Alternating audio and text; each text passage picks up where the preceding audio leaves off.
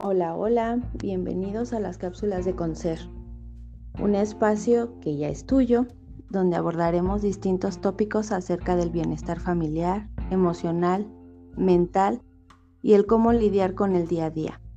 Somos Vero Robledo y Lorena Vargas. Gracias por estar con nosotros. Hoy en la segunda cápsula les traemos un tema que sigue con esta vertiente de la maternidad y que aunque no seas mamá seguro hará ruido. El tema de hoy, reconciliando con mamá desde mi lugar de mamá. Ay, caray, qué tema tan interesante. Pero ahora que soy mamá, recuerdo una frase y que quizás les suene o la han escuchado. Y es, ahora entiendo a mi mamá. Y sí, se empieza a mirar de diferente forma a nuestra madre, ¿no? Cuando estamos en esta etapa. Y yo sé que quizá en las etapas de ayer, claro, bueno, de unos ayeres, cuando uno es joven o adolescente, soltero, soltera, siempre es querer vivir tu vida de formas que a ti te gustan y que el que mamá te cuestione eso o diga un no, uy, pues empieza a desgastar esta relación que ya cuando te diste cuenta, pues no es la misma comunicación con ella. Y bueno, en la otra cápsula conocieron un poquito de mí. Ahora quiero compartirles que tengo una gran colega psicóloga y amiga en este proyecto, una mujer emprendedora, comprometida con su trabajo, alegre, divertida y tiene una maestría en constelaciones familiares. Así que ya saben, cuando requieran de ello, pues la indicada es Lore y desde esta perspectiva pues nos compartir este tema.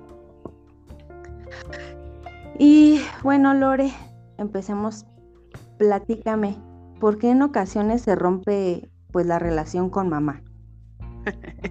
Hola Vero, pues gracias, gracias por, por esa introducción.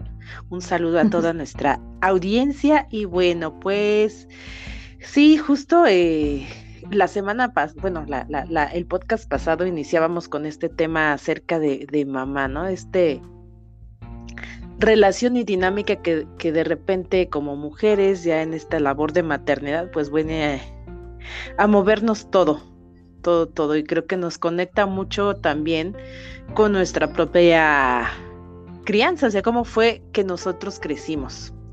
Y bueno, pues uh -huh. vamos a mirar un poquito esto de cómo es que justo la, la, relación con nuestra mamá se empieza a romper. Hablábamos al, casi al final de, del podcast anterior de, de, esta parte de los estereotipos, de cómo chocábamos de repente con, con lo que socialmente se espera, eh, todos estos papeles que debo de cubrir, que cumplir. Y tocábamos uh -huh. este punto de qué pasa cuando también chocamos de repente con nuestra propia mamá. Mamá mirando sí. mi labor de mamá. Entonces, pues vamos a mirar, Vero, que la relación con mamá se rompe en el momento en que me digo, no quiero ser igual que tú, o es más mamá, soy mejor que tú. sí. A partir de ahí es cuando oh, empieza justo a darse esta, este quiebre que, bueno, a final de cuentas, como vamos a ver un poquito más adelante, nos lleva a hacerlo igual, exacto, como tu mamá. en muchas sí. ocasiones. Sí, esta lucha e, es bien, bien complicada, bien compleja, yo creo, ¿no? Porque siempre es de, quieres hacer cosas diferentes en tu vida o en la crianza con tus hijos. Y obviamente siempre está esta, esta frase que decimos, no quiero ser como ella o no quiero eh, hacer esto como ella. Y ups, somos iguales y en ocasiones versión aumentada. Con más atributos, ¿por qué no? Bueno, pues, Exacto. pues así, así pasa. Pero bueno, pues vamos a mirar un poquito para comprender esto. Eh, pues nos toca irnos muy, muy atrás para entender cómo surge esta dinámica. Porque primero inicia una dinámica donde estamos con mamá y en qué momento se rompe. Okay. Bueno, pues vamos a mirar primero, todo empieza en nuestros primeros años de vida y me atrevo a decir que, como dice Animar Orihuela, que es una autora que ahí les estaré recomendando y que también tiene sí, podcast. Muy bueno, muy bueno.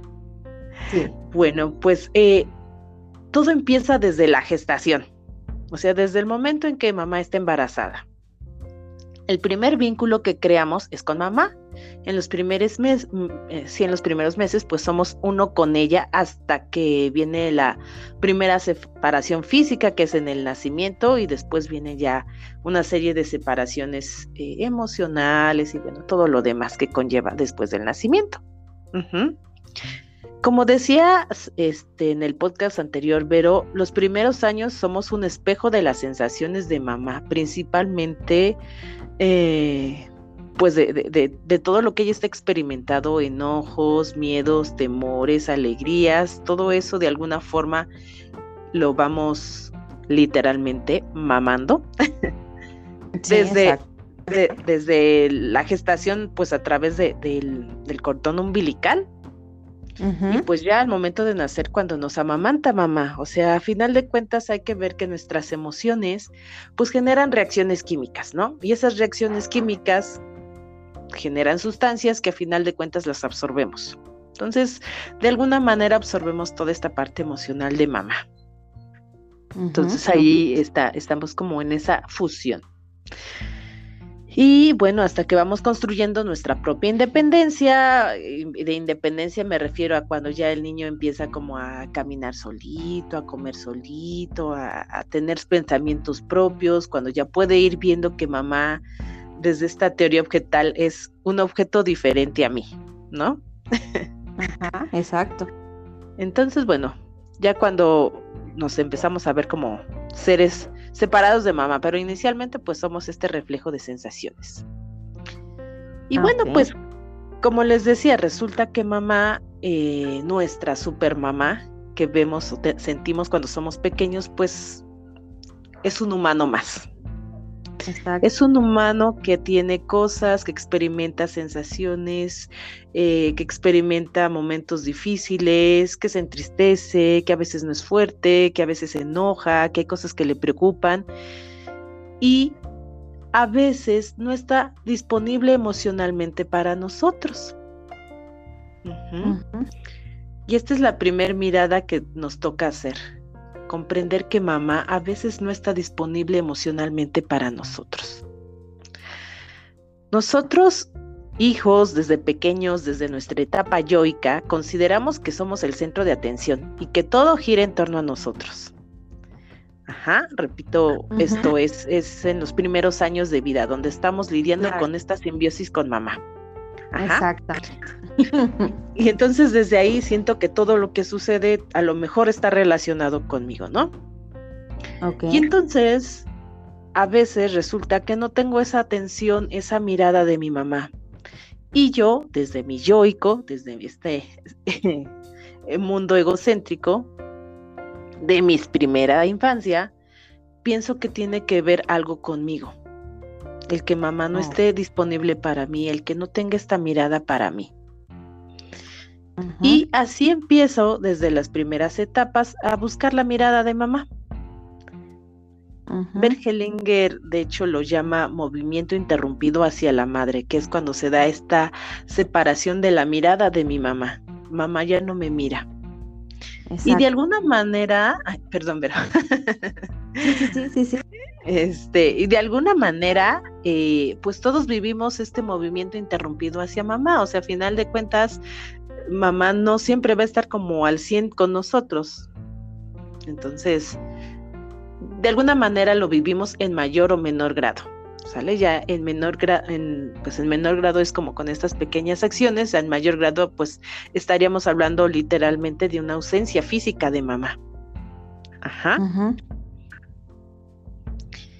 Y bueno, pues depende de, las experiencias de vida que se tengan con mamá en esta primera etapa, en cómo va a ser la profundidad de este movimiento de separación con ella. ¿Vale? Ok. Y bueno, esto es con respecto a mamá, pero vamos a agregar una ecuación aquí, vamos a agregar un personaje a todo esto. El segundo personaje de nuestra ecuación va a ser papá. Y bueno, pues aquí eh, pues Freud es el que nos da el respaldo de este, de este personaje. Papá va a ser mi primer eh, personaje externo a mamá.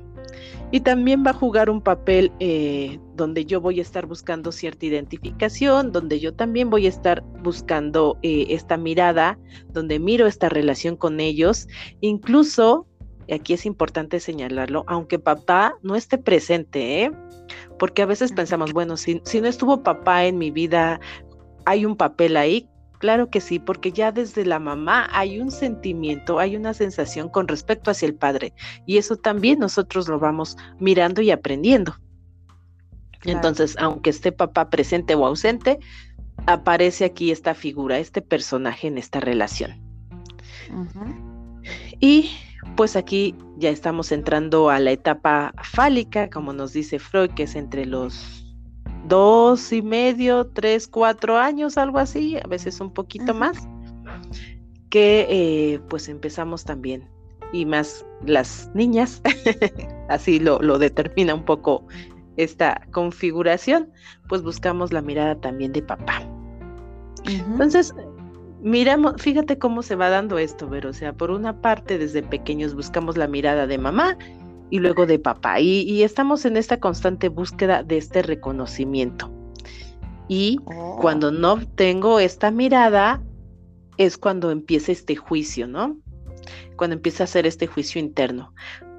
Las que son mamás, las que tienen eh, pequeñitos a lo mejor en estas edades donde ya eh, empiezan a hablar, cosas así, a lo mejor esta parte, esta demanda de mi hijo, ¿no? De, de qué tan demandante es, qué tanto está buscando que yo esté al pendiente de lo que hace. Mira mamá, mira mamá, y mira papá, mira papá, ¿no? Esta demanda, ¿no? y bueno, cuando, cuando no, no empieza, no, no tengo, no tengo esta mirada, pues viene como la queja, ¿no? De, de no me quieres, o no soy importante, o cosas así. Entonces, bueno, aquí empiezan justo los primeros roces con la relación. Y bueno, eh, además, aparte, desde el amor a papá, que ya hablaremos en otro podcast, Verito, acerca de las hijas de papá. Exactamente. que también es muy buen interesante en toda esta ecuación. Bueno, juzgamos a nuestra mamá juzgamos a nuestra mamá también en esta dinámica y de repente empieza a aparecer el famoso yo cuidaría mejor a papá que tú. Entonces, fíjate cómo vamos desde esta primera infancia y cómo vamos poquito a poquito creciendo y a ver esta dinámica de estas relaciones. Entonces, en el momento en que yo dejo de obtener esta mirada o, o no la tengo tan constante como yo quisiera, empiezo a buscar de alguna manera el cómo atraerla, ¿no? Y podemos atraerla de diferentes formas, todo es a través de, muchas conductas. Una puede ser mi actitud de llamar la atención, ser un niño que de repente eh, provoque situaciones donde mamá me mire, papá me mire, ajá. Lo mencionabas un poquito eh, también el podcast anterior, de repente a través del berrinche, a través de estas sensaciones donde proyecto tus emociones, mamá, pero también estoy buscando que tú me mires. Claro. Al final de cuentas, a lo mejor mis actitudes lo que están, lo que pretenden es que mamá me mire, ya sea eh, con buenos ojos para decirme, ay, mi niño, te amo, o, con malos ojos, aunque sea, para darme una nalgada, ¿no? Exacto, pero la intención es la mirada. Exactamente, la intención es obtener la mirada de mamá. Y eh, cuando no la obtengo, entonces viene, te decía, este reclamo, ¿no? De mamá no, no me da lo que necesito. Ajá. Y voy creciendo y voy creciendo y entonces empiezo a ver todos estos defectos de mamá. Mamá que no me ha dado, mamá está tan ocupada, mamá. Y aquí empiezo a generar ya propiamente, que también hablaremos más adelante, toda esta parte de las personalidades heridas. ¿Cómo actúo yo? Actúo desde el enojo, actúo desde la tristeza, actúo desde que me aíslo, actúo desde mi... Eh, no sé, desde, desde la furia, buscando esta mirada. Y así vamos creciendo, vamos creciendo, llega otra etapa interesante justo en la adolescencia, cuando ya nosotros tenemos un criterio un poquito más en esta búsqueda de identidad, en esta búsqueda ya de tomar mis propias decisiones, de identificarme y buscar estos personajes con los que yo me quiero identificar.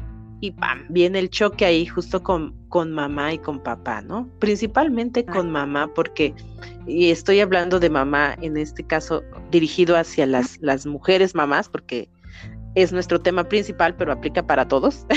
Exacto, exacto. viene, viene este primer choque de, ah, ya, así como puedo mirar desde esta identificación lo que veo en mamá, lo que veo en mí y que me empieza a chocar conmigo, ¿no? Lo que me choca de mamá y que de alguna manera también estoy proyectando allá o que proyecta mamá en mí, porque también pasa al lado inverso, ¿eh? De repente mamá empieza a ver a través de nosotros aquello que no le gusta de ella. Wow. Y entonces viene esta confrontación. Confrontación de mí hacia mamá y de mamá hacia mí. Cosas que a lo mejor no me gustaron, cosas que digo, ay, este tiene el carácter igual que yo y por eso me, me enfado ahí, ¿no? Me enfado con ella. Muchos patrones que decimos, oh, tan igual a mí y nos, nos molesta. Viene esta parte donde ya viene este enojo de molestarme con esta identificación con mamá. Ok. Ajá. Y entonces así vamos creciendo, vamos creciendo a lo largo de estos conflictos, por una parte buscando las miradas, por otra parte reconociendo todo aquello que, que, que no me gustó y que estoy viendo en mí, porque a final de cuentas tenemos esos rasgos también. Y bueno, pues llega ya este momento donde eh, pues viene ya propiamente el lugar donde nos toca ser eh, mamás, ¿no? O, donde ya me toca ser eh, mujer independiente o una mujer que tiene que buscar su propio camino. Exacto.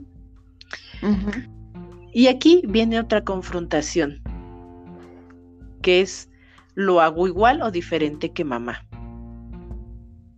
Y entonces desde mi, mi, si yo vengo desde esta parte donde vengo del rechazo, vengo de no me gusta esto que veo, eh, no obtuve la mirada, y, y, hago mucho hincapié en la mirada porque eso realmente es lo que nos atrapa y ahí va a estar nuestra solución. A veces escucho discursos eh, en terapia, es, es que no, yo, yo no quiero hacerlo igual que mamá, ¿no? pero es un discurso desde el rechazo, desde el enojo. No, porque no estoy de acuerdo en cómo ella lo hizo. Y desde ahí eh, realmente nos quedamos atrapados en la mirada, seguimos inconscientemente o muy en el fondo, sigo buscando tu aprobación, mamá. Sigo buscando que me mires. Mm. Y es como cuando somos pequeñitos y hacemos el berrinche para que nos den la nalgada y nos volteen a ver. Lo mismo estas actitudes. No quiero hacer tan diferente a ti, mamá, porque estoy enojada contigo que de alguna manera sigo estancada buscando en que tú me des esa aprobación, ese reconocimiento. Wow. Y pues así es como se va rompiendo esta relación desde, te digo, desde el rechazo, desde buscar la mirada, desde quedarme atrapado en la búsqueda de la mirada, Mm. Y este pensamiento un poco eh, soberbio que nos pone por arriba de nuestros padres, yo lo haría mejor que tú. Claro. Incluso si yo llevo buena relación, ay, perdón, dime Vero, dime Vero. Ajá. No, no, no, sí, sí, te iba a decir, y en, en cambio cuando si se tiene exacto eh, esta buena relación, de todos modos hay como esta parte de eh, inconsciente, el rechazo pues llega a surgir también, eh, eh, vamos a mirar esto, pero es que como niños, hoy somos, somos tremendos. sí. Y, viene esta parte también de, de que también Bergelinger llama amor ciego, y otros, no recuerdo desde otras corrientes cómo se le llama, pero también lo han identificado. También cuando somos pequeñitos y desde esta etapa yoica, aparece un sentimiento de que todo va relacionado conmigo, yo tengo que ser responsable de cuidar de papá y mamá, ¿no? Cuando empiezo a ver la vulnerabilidad de mis papás, de repente me nace el síndrome de superhéroe. me siento Batman, Superman, este, Harry Potter, lo que sea. Y entonces me siento con la el poder y la soberbia de yo tengo que cuidar y salvar al mundo. Ajá. Y entonces desde este cuidar y salvar al mundo, yo pienso que yo tengo el poder de rescatar también. Te mencionaba hace un momento que, tenemos como estos mecanismos cuando se aparecen estas heridas. Uno es el llamar la atención. Otro es el rescatador, el que viene aquí a solucionarle a todo mundo. Y el tercero es alguien que va a evadir la situación. No puedo con obtener este eh, amor de mamá y entonces evado estas situaciones emocionales. Ante situaciones emocionales yo ah, no puedo con esto porque no tengo las herramientas, porque es demasiado, etcétera. Y desde el rescatador, porque también eh, llega a pasar, ¿no? De, pero si yo tengo buena relación con mi mamá, yo así súper bien con mi mamá, y empezamos a escuchar el discurso, y realmente es, yo siento que debo rescatar a mi mamá porque yo lo haría mejor. Yo cuidaría mejor de mamá y de papá.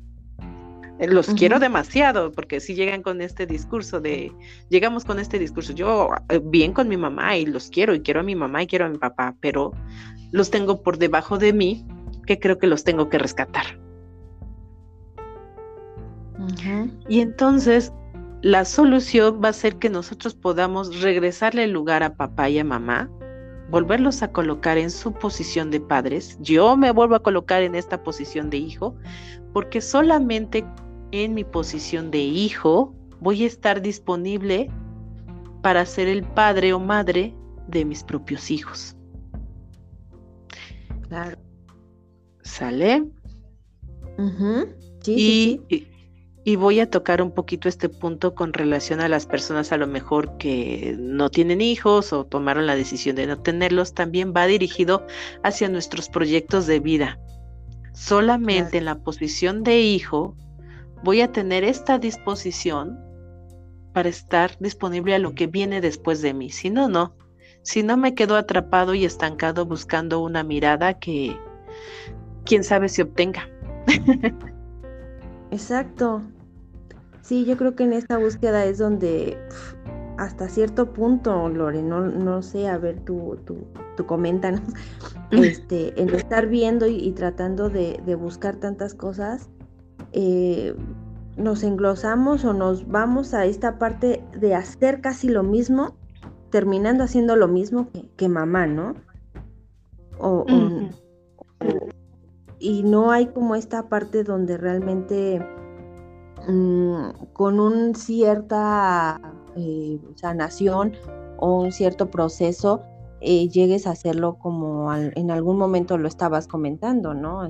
algo diferente, sino termina siendo casi lo mismo y, y a lo mejor con otro mm, granito más, ¿no? Un, nuevo enojo donde tú realmente te das cuenta que estás haciendo lo mismo. Y te, o sea, y es esta parte, ¿no? Yo creo que empezar a ver desde dónde estás viendo, si estás colocado con estas heridas que estás mencionando, o si realmente no estás ni siquiera en una posición como hijo, sino a lo mejor como el salvador o, casi casi siendo el, el papá de tus papás o la mamá de tus papás, ¿no? Exactamente, exactamente, bro. ¿Por qué terminamos haciendo lo mismo? Uno, por esta parte de, entre más lo rechazo, más lo atraigo, tal vez. más rechazo esto y me estoy convirtiendo exactamente en la persona que no me quería convertir porque lo hago desde este rechazo. Y lo siguiente es también porque es la única forma que hemos aprendido. O sea, a final de cuentas sí repetimos estos patrones porque los aprendimos. Porque aprendimos de alguna forma a que así se daba amor, a que así se educaba. Y entonces de repente no conozco otra forma. Y eh, pues aquí lo que nos toca un poco es, un poco o demasiado, es hacer esta reconciliación primero hacia con papá, con mamá, y mirar que ellos lo hicieron a como, a como ellos entendieron que podía ser. a como sus herramientas y su disponibilidad física y emocional se los permitió. Dieron lo que pudieron dar y con eso para nosotros es más que suficiente. Y cuando me refiero a esto es mirar más bien la grandeza de este milagro de la vida. Papá y mamá cumplieron con traerme aquí a la vida, ¿no? Esa fue su, su, su función. Y ya lo que viene después es como lo adicional, como el plus. Y a veces eso nos, nos cuesta trabajo mirar, porque yo vivo reclamando el plus, lo que no me diste, y entonces eso me estanca.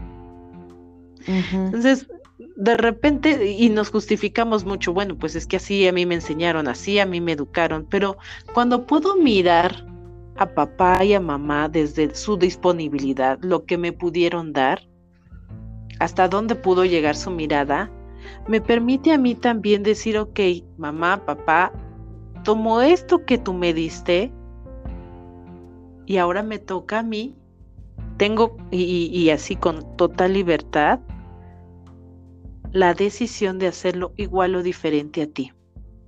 Igual me da esta parte de, eh, sé que de ahí vengo, sé que es eh, mi forma de, de que de alguna forma en, mi sistema familiar ya se reconoce, está bien visto y sigo perteneciendo aquí.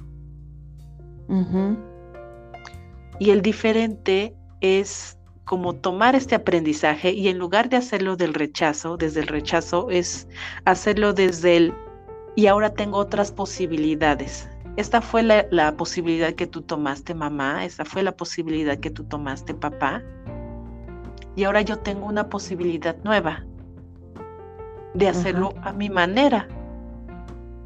Y estoy, eh, me gusta esta parte porque se me abre el campo de posibilidades.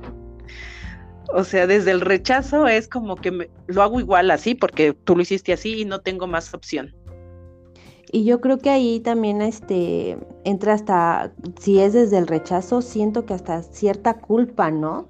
De de no poder cumplir totalmente los mandatos de, o, toda esta parte que ves en mamá, ¿no? Y, o también crees que, que cuando uno lo hace diferente llega a ver esta culpa pues fíjate que para dar el paso para hacerlo diferente, llega, llega a existir. O sea, si estás ya con esta plena conciencia de haber tomado a mamá, es, se, dice fácil, así me dicen mis, mis, pacientes. se dice bien fácil, Lore, pero, pero no. pero hacerlo es bien complicado y, en efecto, o sea, el hacerlo diferente Fíjate que el hacerlo diferente ya me implica ir sin culpas, pero a veces lo que me pesa es esta culpa. la, culpa es la que de repente me ata, ¿eh? porque em,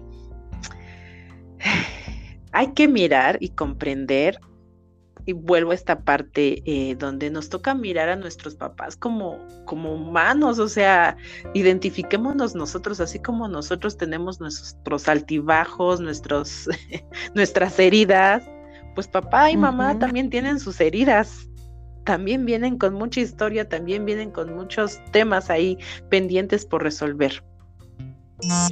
Entonces, a veces cuando mamá se dirige hacia mí, lo hace desde esta herida, desde su propia herida con su propia madre. Y aquí se va haciendo una cadenita bien interesante. ¿Por qué? Ustedes revisen un poco sus historias, miremos a mamá con estos ojos de amor y miremos si también ella de repente en su formación, en, en, su vida, en su estilo de crianza, también estaba buscando esa mirada de su propia mamá. Ok.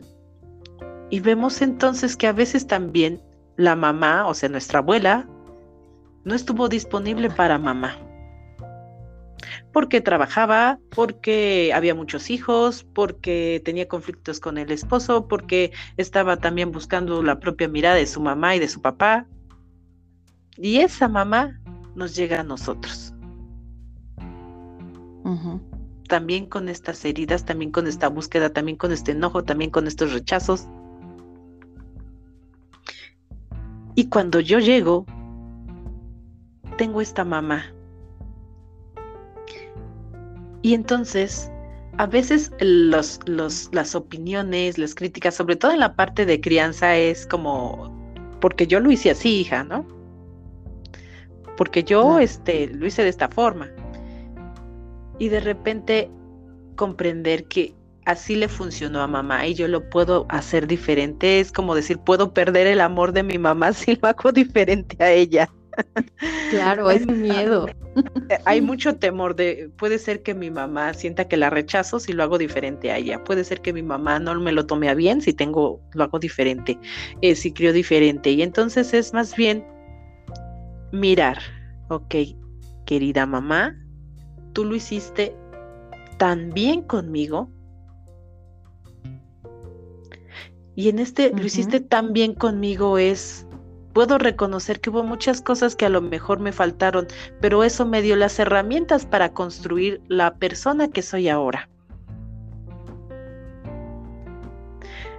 Ay, quiero contar algo aquí que, que este, una amiga me, me, platicó justo para los procesos terapéuticos y que tiene que ver, a lo mejor se sale un poco del tema, pero me llegó ahorita como esta asociación de estos acuerdos sálmicos, desde la teoría, bueno, desde la filosofía hindú que cree en toda esta parte de las reencarnaciones, nos habla de los grupos sálmicos y nos dice, nosotros venimos en grupos sálmicos. O sea, a final de cuentas, tu mamá, tu papá, tu esposo, eh, ya vienen como, ya, ya, ya, tienen su grupo familiar desde quién sabe cuántas eh, generaciones en almas. Exactamente y uno hace acuerdos con ellos. Oye, este, yo quiero aprender eh, a amar. Y entonces se acerca un alma y dice, ok, yo te voy a enseñar lo que es el amor. Voy a ser tu mamá en la siguiente vida y voy a ser bien indiferente contigo. Para que tú aprendas a amar. Ajá, exacto. Entonces, por eso hago como esta asociación, estas herramientas. ¿A qué voy con las herramientas que me toca aprender? Pues que sí, o sea, seguramente tendremos muchas cosas que no aprendamos de mamá y de papá, que no recibimos, porque ellos están ocupados también resolviendo con sus propios temas, y de ahí se van generando herramientas el, no es, el hecho de que no hayas estado mamá en esta situación, que no haya tenido esta mirada que yo buscaba de ti, a lo mejor me llevó a ser una persona exigente en mi trabajo para que me miren. A lo mejor eh, el hecho de sentir este rechazo tuyo me llevó a que ahora quiero darle demasiado amor a mis hijos y está perfecto. Porque entonces tomo lo que yo viví contigo, mamá y papá, agrego a los dos porque de alguna forma los dos están vinculados en la ecuación. Exactamente. Eh, pues me lleva a generar mis propias herramientas y estrategias. Y esto de generar mis propias herramientas y estrategias es ya hacerlo diferente. Entonces, ¿qué pasa con nuestra culpa? Es mirar, mamá, tú lo hiciste lo mejor que pudiste con lo que tenías y yo lo haré lo mejor que pueda con lo que tengo a mi manera. Y de forma interna le digo, confía mamá en que lo hiciste tan bien conmigo que yo lo haré tan bien con mis hijos. Y no por eso dejas de ser mi mamá, siempre vas a ser mi mamá. Wow, creo que es una manera muy buena y, muy este, enriquecedora como para quitarnos esta parte de culpa y yo creo que de ahí empezar a, realizar como esta reconciliación con ella, ¿no, Lore? O, o cómo, cómo sería hacer la reconciliación o cómo podemos realizarla. ¿Qué, qué tips o qué, qué, sugerencias nos puedes dar en, en esta parte para hacer esta reconciliación con, con nuestra madre. Y bueno, también hasta cierto punto, ya hablando desde esta eh, ecuación, pues también con nuestro papá, ¿no? Bueno, con, con lo que es estas dos figuras eh, en nuestra infancia que hasta cierto punto hay de repente esta mm, ocasión que se pueda romper, ¿no? Esta relación. Pues mira, justo la reconciliación viene mirando a mamá y a papá tal como son. ¿Y a qué me refiero con este mirar a mamá y a papá tal como son? A mirar sus historias, a mirar eh, sus heridas y reconocer que esto también es parte de ellos. O sea, reconocer que papá y mamá también son humanos, también tienen su historia y me toca mirar su historia sin juicio. A final de cuentas, ellos decidieron y tomaron acciones que en ese momento ellos, con lo que tenían, creyeron que era la opción buenas o malas, pero creyeron que era la opción. Entonces, miro a mis papás así tal como son, sin la intención de querer cambiarlos, sin la intención de querer rescatarlos, porque ellos tienen esta grandeza de, la vida. Aquí a veces entramos como en un dilema porque me, me, dicen, bueno, pero es que cuando mis papás son grandes y rescatar y no sé qué y todo eso. Cuando me, me hablo del rescatar es, es evitar eh, quitarle su lugar de papá y mamá. Yo puedo hacer demasiado de verdad desde mi lugar de hijo. Desde mi lugar como hijo es, mamá, papá, te sigo dando esa grandeza como mi padre, mi madre que me dio la vida. Y entonces yo puedo participar contigo, a lo mejor desde el compartirte mi felicidad, desde eh, el, saber que, tienes necesidades, pero yo te sigo dando este lugar de grandeza y que yo, yo participo apoyando a papá y a mamá, porque, y, a veces es cuestión, Vero, solo del lenguaje, ¿eh? de, la forma en la que decimos. Me decía por ahí una, una chica de, yo le digo a mi mamá, yo te debo la vida. Y, y, era así como, no tengo con qué pagarte la vida. Y en efecto, no tenemos con qué pagar la vida, porque si pagamos vida con vida, pues, pues ya, ya, ya, ya, pues ya se nos fue. Y a veces esa es nuestra, nuestra creencia, que yo tengo que compensar, y entonces yo me debo a mis padres y me entrego totalmente a ellos, porque no, no logro aceptar este regalo que me dieron. Ya me dieron la vida. La mejor forma de honrar a mi papá y a mi mamá es haciendo algo por mí hacia adelante, hacia mi futuro. Y desde ahí puedo compartir con ellos, puedo compartir mi abundancia, puedo compartir eh, los cuidados, pero ellos dejándolos en ese lugar simbólico que tienen para mí. Como padre, Entonces, exactamente. Entonces la reconciliación es regrésale a mamá y a papá a ese lugar.